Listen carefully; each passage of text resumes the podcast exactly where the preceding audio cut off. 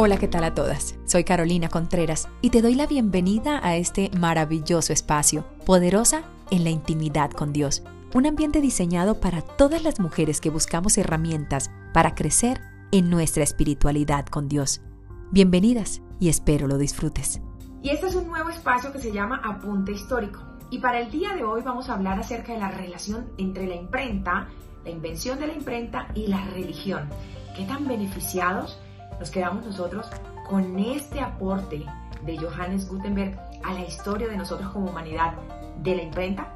Quédate hasta el final para que puedas ver este video y compartirlo con el que lo necesite. Bienvenidos. En Maguncia, Alemania, nace Johannes Gutenberg, un orfebre de profesión, pero teniendo como referencia la prensa de vino, wow, se le viene una maravillosa idea y empieza a recrear fichas de tipo móviles para empezar a hacer letritas pequeñas y así armar un hermoso rompecabezas, por decirlo de esta manera, sobre una prensa para ponerlo sobre papel y allí empieza la fantástica historia del libro.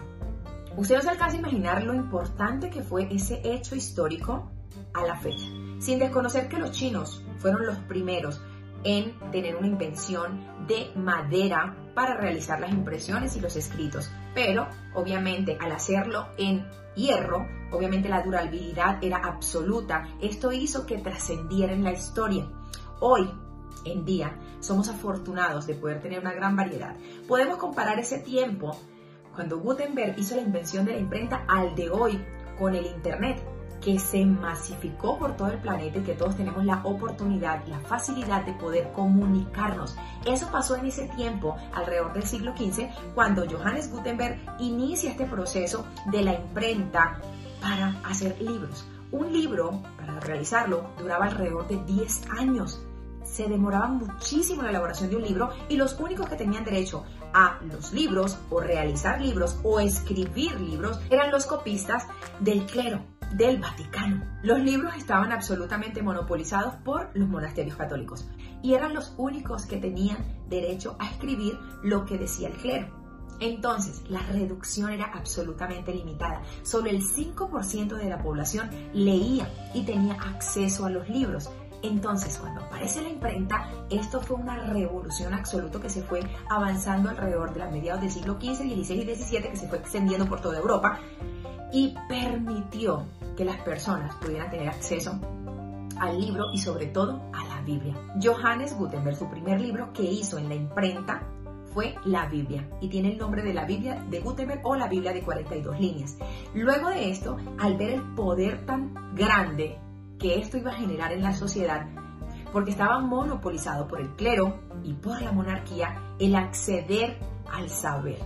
Hoy en día, usted y yo somos privilegiados poder leerlo, tener presente que no hace muchos siglos, estamos hablando alrededor de casi 500 años, nada, hace poco, 500 años, fue que se empezó a generalizar los libros. Es más, la censura empezó cuando se empezaron a publicar ideas, a pensamientos y a la monarquía y al clero no le parecía. Entonces empezaron a censurar aquellos libros que no les gustaba el contenido que tenían. Los monjes de la época se encargaban de leerle a la comunidad sus pergaminos bíblicos y darle la interpretación que a ellos les convenía.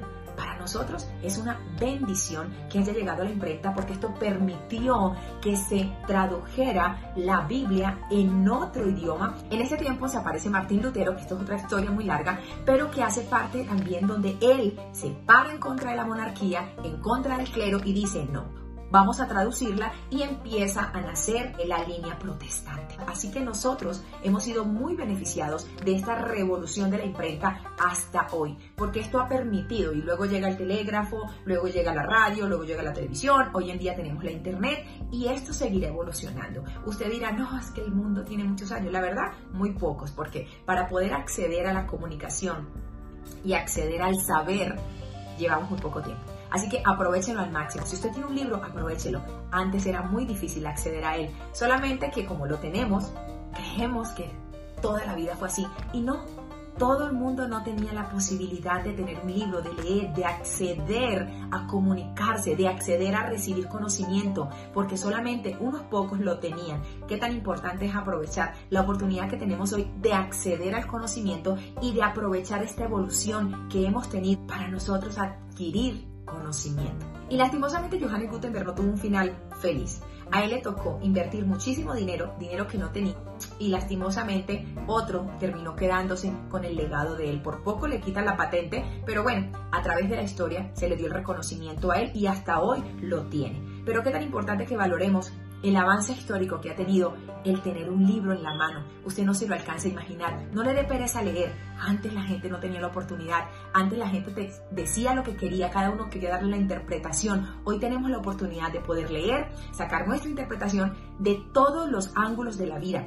Qué tan importante es que lo entiendas y que lo aproveches al máximo. Y hablando de religión, hay muchas posiciones, pero qué tan importante es que el tema religioso es un tema absolutamente espiritual y que tienes que pedirle al Señor que te regale revelación para que aprendas caminar por el camino correcto. Muchísimas gracias a todos, espero les haya gustado este apunte histórico y se sumen a los siguientes y lo compartan con alguien que lo necesite. Un abrazo gigante para todas. No olvides visitarnos en nuestras diferentes redes sociales. Gracias por hacer parte de este maravilloso ambiente espiritual. Bendiciones.